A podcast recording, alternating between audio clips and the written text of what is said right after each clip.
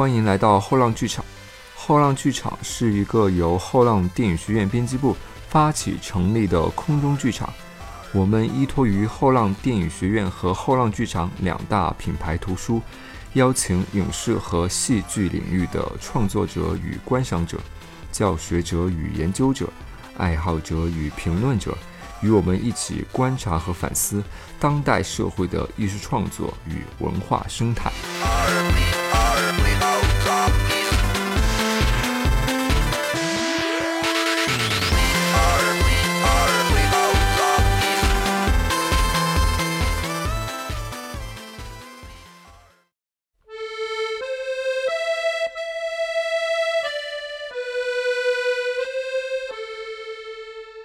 今天是金敏九周年的记者，呃，我们特别做了一期节目来纪念他。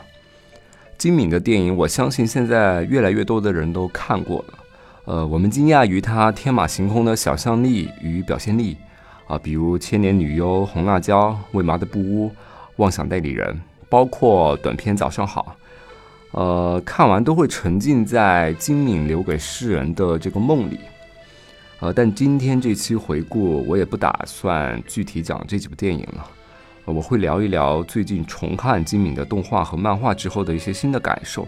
呃，里边会涉及到一些网上提及较少的关于金敏漫画生涯的部分。我刚才在说金敏的作品的时候，我没有提到《东京教父》啊。其实我在初次看完金敏作品的时候，啊，最不喜欢的一部就是《东京教父》。呃，因为相比起其他风格明显的作品，呃，看完你都会有一种哦，真厉害哇，神作。但这一部似乎就很难去找到这样的一个兴奋点。呃，大概的感觉就像是大卫林奇拍了一部《合家欢》一样。但这一次重看后呢，啊，不管是《千年女优》还是《红辣椒》，我的兴趣反而减少了。呃，金敏他惯常的一个套路就是先给你展示一段。你以为你看到的是故事正片儿啊？反转之后告诉你，我这是在拍戏或者是在做梦。呃，最后你发现我他妈看前面看的到底是梦还是真的？啊，最后说不定你还会觉得，哎，我是谁？哈，金敏最厉害的地方就是，他把他擅长的匹配剪辑用在了这种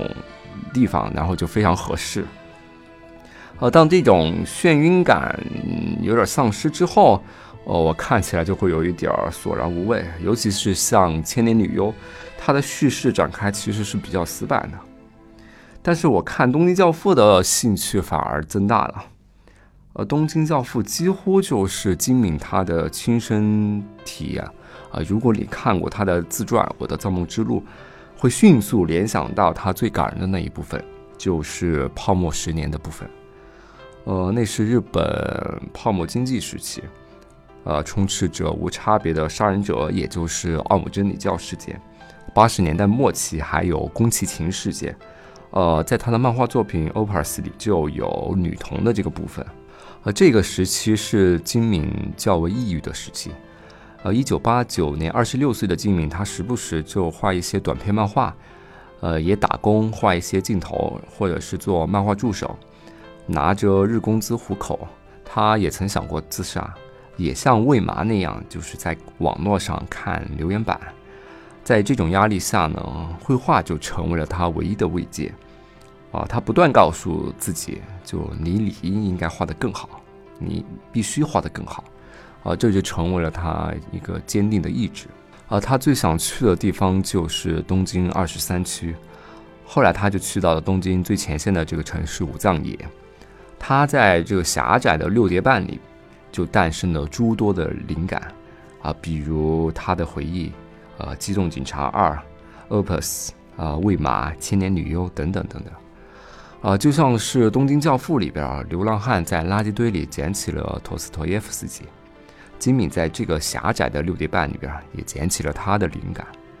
他把东京描绘成了像九龙城寨的感觉，啊，他在繁华的东京街头竟然设置了有陋室。然后有流浪汉，有高利贷枪杀事件，啊，有暴徒殴打流浪老人致死的这个事情，但是他并未用一种憎恨去书写，而是用一种非常可爱、非常温情的方式去写，啊，这说明他对这个地方仍然是热爱的。你会发现《东京教父》和其他金敏作品里面的人物演技方式是不一样的，他们的表情是卡通式的，啊，是动人的。呃，像《千年女优》《红辣椒》《喂马》里边都是更加写实，或者说是更加冰冷的。呃，因为金敏他曾经说过，他不喜欢画可爱的人物，呃，是因为他不想把自己带入到角色里边去。但《东京教父》，我觉得金敏是否是有些失控的，他把自己带入进去了。呃，特别有趣的是，金敏刚出生的时候，呃，同床的人就说他长得非常像漫画人物。特别是片中人妖的这个演出，他是非常细腻的。哦，你看他的表情就能明白，他能够瞬间实现那种情绪的转换。啊，比如他第一次在碰到弃婴哭泣的时候，他先是在逗那个小孩玩，但突然他表情就一变。他因为他觉得，如果在这个平安夜把这个小孩送到警察局，那这一天将会是这个小孩就是人生中最悲惨的一天。啊，他突然的这个情绪就开始转变过来了。但是在金敏的这个人物的这个表情演技下，就其实是非常适合的。呃，另外就像这个小女孩美游纪在听到大叔的这个身世之后，啊，进屋脸红的这种演技也是非常非常好的。片中有大量的很合时宜的那种幽默和趣味，呃，比如一开始设定的三个人的身世啊，小女孩因为失去了猫而杀了而刺杀了父亲，呃，大叔因为被骗而失去了老婆孩子，呃，人妖因为喜欢的男人踩了肥皂，啊，这这里边就非常的内涵啊，啊，又比如人妖经常会在雪中念一个牌句什么的，然后胖子又被另外一个胖子碰倒。然后去找警察扔垃圾，警察还真就给他递了一个垃圾桶。还有一个像救护车直接就冲进了超市，然后那个医务人员还亲自跑出来说啊，请叫救护车什么的，这些都非常非常的幽默 啊。其实《东京教父》和《千年女优》是很像的，他们都有类似公路片的那种寻找和相遇的属性。呃，《东京教父》的三个流浪汉，他不仅是在找这个被遗弃孩子的父母。同样，他也在找他们被遗弃的原因。当然，这个实际的原因其实并不重要，啊，重要的是他要如何化解自己内心的这个困境。而这个和解，金敏用了一种看似非现实逻辑的方式去完成。呃，东京教父显然在这个寻找中，他要比千年女优做的更加的丰富和动人。但他被很多人批评的原因，就是说他片中的巧合太多了。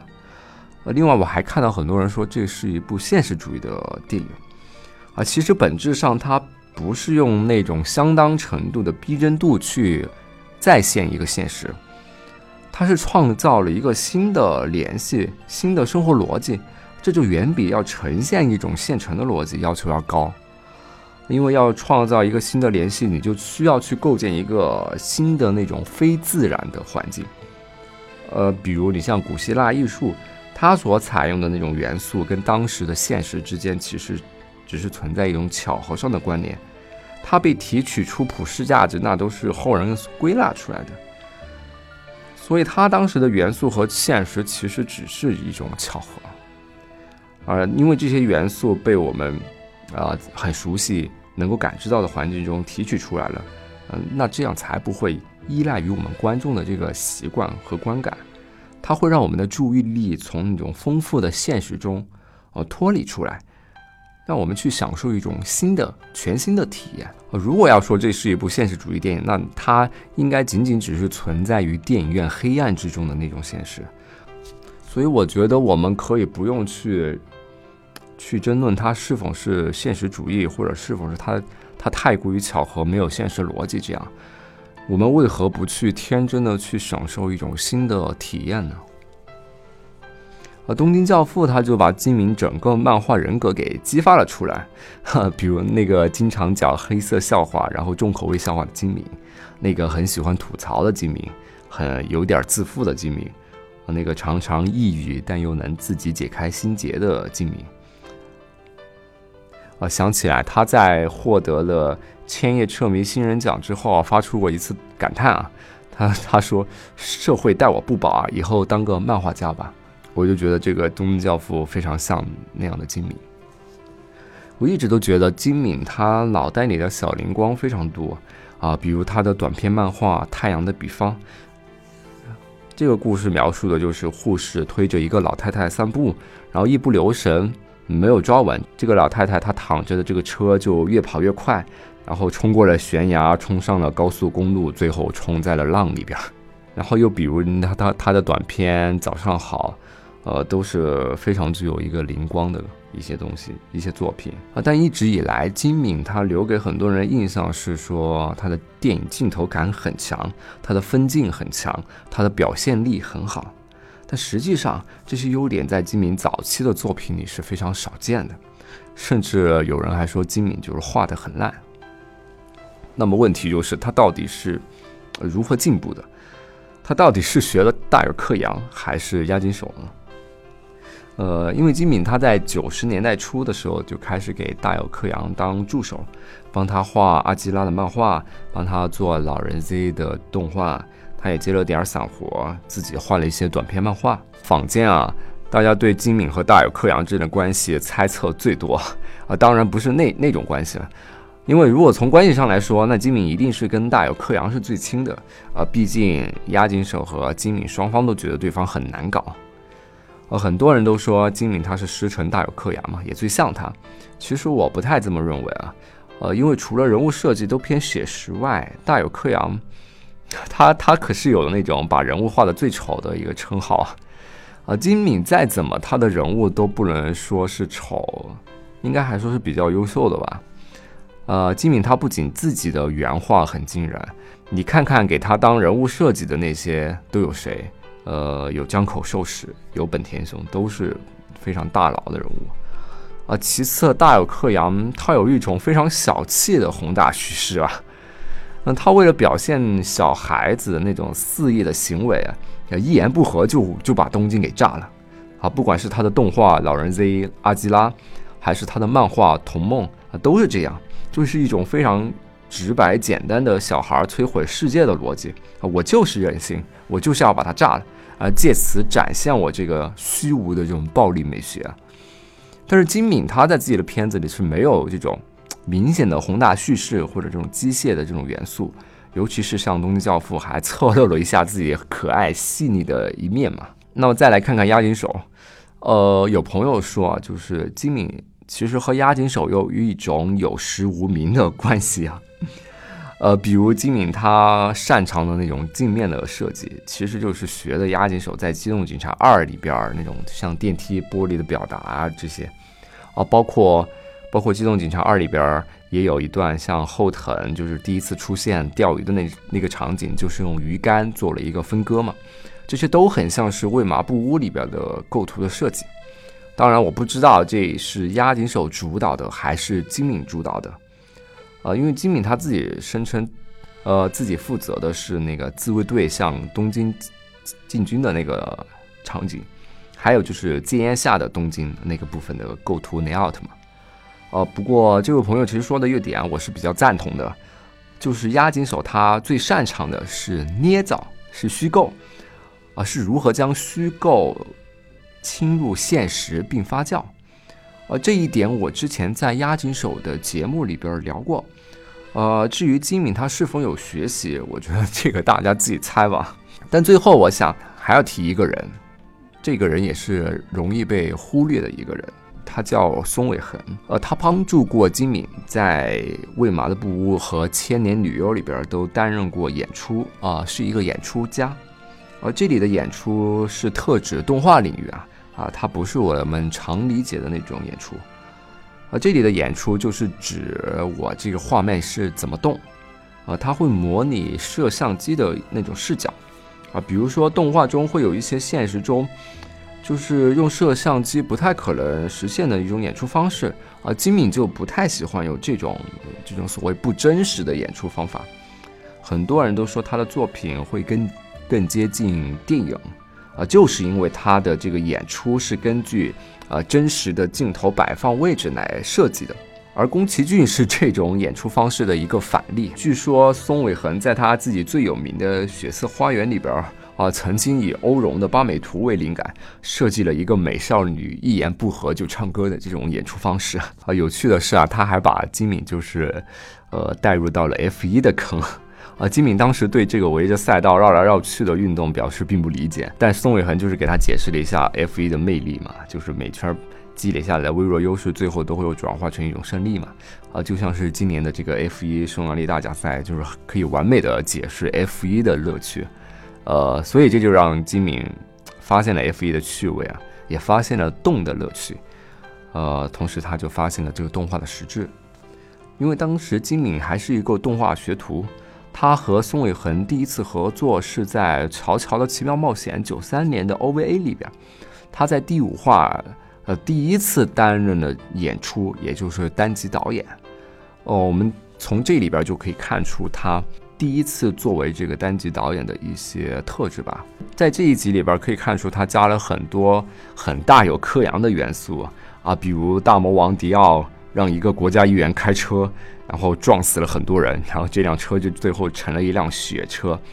而最后这个议员也彻底给崩溃了，就自己被自己玩死了啊，最后那个肠子什么都出来，就非常大有克洋。但当时就是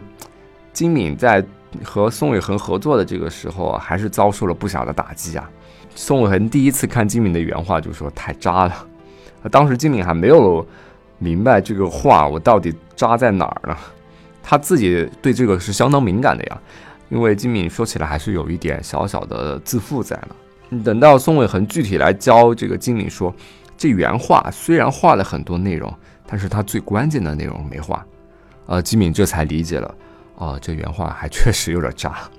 也就是说，这个画的好，这个画的部分是好的，但它动的部分是比较差的。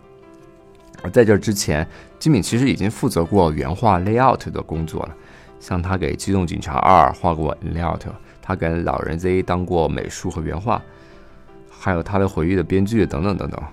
但 layout 更多还是偏画的部分。它动的部分就需要由画搭配这个时间轴来设计，所以金敏他一旦涉及到这个时间推进的时候，他本身强大的这个画工就有点找不到重点了，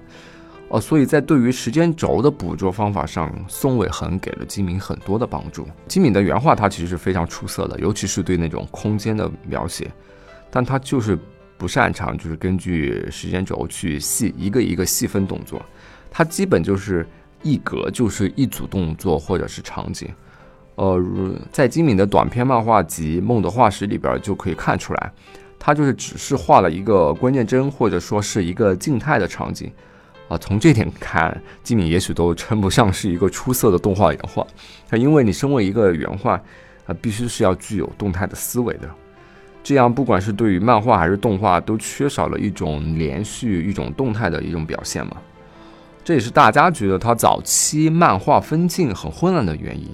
因为它都是一格一个镜头，它场景切换的很快，然后也跟也更加注重表达那种空间的关系，而不是人物视线的关系，所以会出现一些观感很奇怪的位置。呃，当然有一些是单纯为了展示一个场景里的一种情况，就比如在恐怖桃源里边，它是为了展现。呃，一个空间里爆炸的威力，它就运用了这个跳轴。但大多数时候，金敏那种不明就里的跳轴，还是容易使观众感到混乱。呃，有趣的是，在《红辣椒》里边，主人公粉川警官还化身过一次黑泽明，给观众讲了一遍什么是跳轴。好，也许是他自己分享自己曾经踩过的坑啊。但是金敏他厉害的地方就是他的吸收快啊！啊，看他的电影就知道金敏的进步有多大。他在做完红辣椒之后的对谈里提出过一种镜头衔接的方法，就是他这个衔接的方法就可以让观众持续产生向后看的欲望。他把这种方法叫做“剪”的方法。他的意思就是在一卡中，就是不要把起承转合给全部演完，而是在演完，比如说起承转的时候就切到下一个，或者索性他就不要不要画这个承转，或者索性他就不要画这个起。或者不要画这个城，就画其中的一个部分。他在镜头里边去利用这种减法，呃，观众就会想知道下一步究竟是怎样的。那他的注意力自然就会被吸引到了作品之中。但是现在很多大部分的人，他的做法都是会把一卡中把起承转合全部都画完，把整件事讲得一清二楚。那么在制作镜头的时候，其实减法它就能够帮作品呃形成一个巨大的推动力。如果不懂这种技巧的话，呃，拿金敏的话说，就是容易出现那种吃得太撑的情况。另外，从漫画到动画转变的过程中。呃，金敏他除了技艺手法和动画意识提高之外，他日后的电影母题也逐渐成型了。而金敏他其实在自己的学生时期创作的短篇漫画《鲁》，呃，这篇获得了千叶彻迷的新人赏，他几乎就是《千年女优红辣椒》的前身。后来，在他的漫画生涯的最后一部作品《Opus》里边，啊，我们就能看到他的这个日后电影母题就已经成型了。啊，因为这部漫画它讲的就是一个戏中戏的结构，它这部漫画是他所有漫画里边最成熟、最具有电影意识的。他对那种拟声词的运用与他描绘的空间一起，就形成了一种巨大的视觉大片的一种观感。啊，有兴趣的朋友可以去看一看这部漫画，也是由我们后浪出版公司出版的。金敏后来在两千零四年做过一部 TV 动画，叫做《妄想代理人》。呃，这是金敏唯一一部 TV 动画，这部动画也有很多人的评价非常高哈。呃，但是这一部动画就和之前金敏所做的动画电影是完全不同的。呃，因为这 TV 动画它参与的人更多了，它每一集也是由不同的人负责的，所以虽然这部动画的主题仍然是金敏式的，但是操作起来就完全不一样了。啊，金敏他自己是有一那种 layout 修改狂魔的称号，就是他会嗯把你这个原画给的画给大量的修改，但是到了真正具有个人风格的原画手里的时候是很难改的。呃，妄想代理人他的原画阵容就是相当相当相当厉害的。呃，金明也说过，就是原画是有自己的文体的，你很难去改掉一一个人的说话的方式，对吧？所以我们可以看到，就是在《妄想代理人》里边，它的每一集的风格和衔接其实都还是有一些不同的。像第八集的这个番外还是一个小惊喜。所以问题就是，像金敏这样动画电影出身的人，他要如何去掌控一个集数很多的 TV 动画呢？为此，金敏就开启了一个叫做“作品保卫战”的一个方式啊。因为动画毕竟是一个多人协作、多个环节的呃领域啊，呃，导演是不可能把每一项工作都控制到位的，所以为了要保护自己的作品，金敏就开启了这个作品保卫战的计划。他就是要在呃某一个环节去保护作品啊，比如动画电影里边啊，金敏他就会在 layout 里边去进行保卫，那保护住这个 layout，也不至于把这个作品给崩掉嘛。而 TV 动画就是因为它的工作量不一样，它的人力组成也更加的复杂，所以就只能在那种分镜的环节进行保卫了。但是妄想代言人他的情况还要糟一些，就是他可能是连分镜都保不住啊。而金敏他就只能通过脚本去保护这个作品，啊，确保这个脚本的质量之后，只要分镜不是在这个损害剧本的这个情况下画出来，那就基本上可以保证这个。作品的这个质量了，这些都是金敏他在漫画到动画之间不断摸索、不断学习到的一些东西，所以你能看到就是早期和金敏后期的他的一些作品的一个巨大的一个变化。当然有一些补题还是相似的，金敏的创意和他的呃灵感还是能够看到的。然后我再说说《青年女优》，因为这次回看我还发现了真金敏的一些政治表达。呃，就比如在《千年女优》里边设置的这个钥匙男和满洲，这个钥匙男他在右翼军国主义的追捕下呢，呃，计划是前往满洲，想要开启自己的这个绘画的梦想。而这里的满洲被认为成了一方新土，呃，这就很像是伪满时期啊，日本电影的代表人物川喜多长政他制作的国策电影《新土》。在这部电影的最后一幕，就是男女主人公开着拖拉机在新土满洲开垦土地的场景。而这部电影当时可是受到了中国强烈的抵制啊，因为它被认为是日本侵略中国的象征。但是我们如果这样去理解的话，就有点无法理解药师男和右翼军国主义的这个矛盾。所以我感觉当时的药师男他并不是以侵略的心态然后去到满洲的，而是逃避日本，是去往的一个新的梦想之地。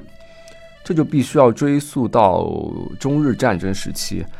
呃，当时有很多的日本电影人在国内已经无法顺利的拍电影了。他们已经逐渐将重心转移到了满洲，这其中就还包括了像内田土梦这样的电影大师，而他们的目的不是要去侵略中国，而是把满洲看成了一个能实现自己电影梦的地方。药师南其实就是这样的一个想法，所以他口中的那个什么伙伴还在满洲战斗，呃，并不是指军人真的在进行侵略战争啊。而是逃亡过去的人，他们在和现实和右翼军国主义在斗，在做斗争。啊，同样的，千代子也是为了追这样一个梦嘛，然后在不停的奔跑，特别是那段呃很有名的奔跑的片段，呃，这段也是。井上俊之画的嘛，那个奔跑的重心啊，演技啊，都是非常符合当时人物的心境和状态的，不是一种很刚强的一种奔跑，而是非常坚定的一种少女跑。想起这个跑步啊，宫崎骏他曾经说过，跑步就是用来表达脚下大地的轮廓，他强调一种啊自然的广袤，